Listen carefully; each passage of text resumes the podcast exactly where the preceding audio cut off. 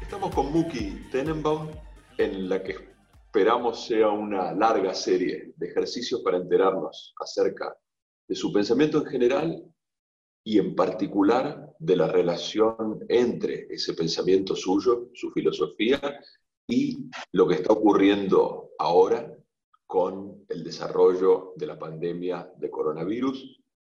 Muki, como muchos ya saben, ha logrado predecir con bastante precisión muchos de los desarrollos de la pandemia, y esto desde muy temprano, el desde enero que viene hablando sobre el tema. La primera pregunta que a mí se me ocurre es si esta capacidad de predicción está relacionada con su filosofía en general y con qué aspecto de su pensamiento en particular.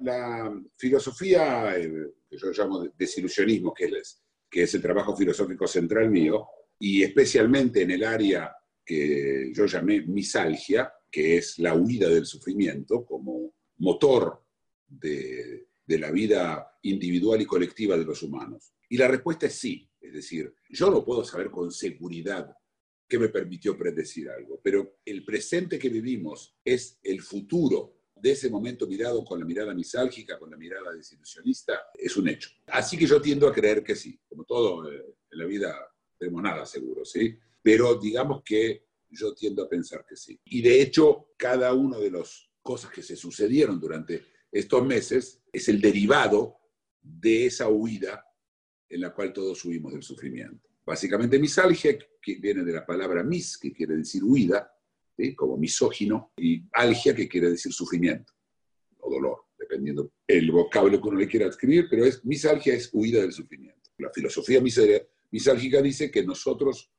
todo lo que hacemos es huir del sufrimiento, estar huyendo del sufrimiento. En este sentido, vos has utilizado una expresión bastante llamativa para referirte a la vida social, a la vida en común de los seres humanos como una estampida organizada. ¿Esto se aplica también al análisis de la pandemia en curso? Más que nunca, más que nunca. Cuando digo que es una estampida organizada, me refiero a que, como todos los animales, cuando huimos, estamos huyendo tratando de no llevarnos otros animales por delante. ¿sí? Esto es lo que pasa en la estampida. En general, pa- parecería que hay como un orden de no pisarse, pero es simplemente misalgia. Es escaparle también al sufrimiento de caerse y que te pisen 17 elefantes o, o, o- o 5 news, ¿sí? que esto es lo que pasa en la estampida. En nuestra estampida, que, que no es física, que no es una salida física, de la, no estamos corriendo, ¿sí? Está organizada porque, a diferencia de la estampida, que sale lo que sale y ocurre lo que ocurre, acá nos organizamos para que nuestra huida sea más eficiente como tal y, y cueste menos huir y sea, sea menos onerosa desde el punto de vista sufrial. ¿Qué ejemplos seleccionarías en el momento actual de cuarentena, de pandemia en expansión y también a futuro, anticipándote a lo que crees que puede pasar a continuación de esta estampida organizada en curso? Bueno, creo que la cuarentena en sí es una estampida estática. Es decir, en vez de correr, por eso está organizada, nos quedamos.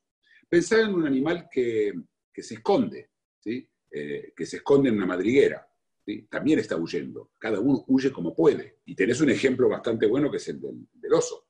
El oso entra y se hiberna, eh, está huyendo del frío, está huyendo de las inclemencias del tiempo, eh, y, si bien no está organizada, como la nuestra, eh, es una huida también. La nuestra es una huida de osos hibernando, si querés, o de animal en una madriguera, y lo hacemos bastante sincronizadamente, que, porque eso demuestra lo organizado que es. Tenemos una sincronía en esto, y además le ocurre a todo el mundo al mismo tiempo. ¿Y cuando salgamos de las madrigueras, cómo ves esa etapa?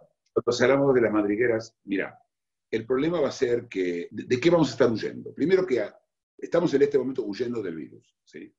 Lo que está claro es que esta huida tiene un precio. Así como el oso pierde toda esa grasa durante el invierno, nosotros vamos a perder la grasa económica y un poco de músculo, bastante de músculo, porque no supimos tener más grasa, ¿no? de, juntar grasa, algo que yo me especializo personalmente en juntar. ¿sí? Pero, pero seriamente, es decir, pensarlo así, ¿por qué la gente es gorda? La gente es gorda porque en, su momento, hace eh, 150.000 años, es una ventaja brutal. Cuando no había comida, ese sobrevivía, los que eran blancos se morían. Es decir, la, la, acumulación de grasa es parte del, de la defensa de, de, largo plazo del humano. Y acá estamos hablando de cuando salgamos, no el trabajo. Se destruyó, para que tengas, tengamos una idea, se destruyó para siempre. Se va a poder volver a construir toda la industria turística. Es cierto, los aviones están estacionados y los hoteles están ahí, pero nadie va a ir. Nadie va a ir porque no tiene dinero. Así que parte de la huida va a ser buscar trabajo y vamos a dejar de huir de cosas que huíamos antes. Esto es muy importante, porque hay tres tiempos, pre-corona, corona y post-corona. En el pre-corona nos preocupábamos mucho qué artículo usar cuando uno le hablaba a un trans. Y nos preocupaba muchísimo si el oso eh, hormiguero del África meridional, eh, el que tenía motas, estaba desapareciendo. Y nos preocupábamos mucho por si se quemaban cinco hectáreas en el Amazonas, estas ocupaciones van a desaparecer. Nuestra huida va a ser de algo mucho más básico. En algunos lugares del hambre, en otros simplemente de la pobreza. Y esa huida va a ser mucho menos estampida organizada de lo que es hoy, pero va a seguir siendo igual estampida organizada porque no, no va a haber caos total.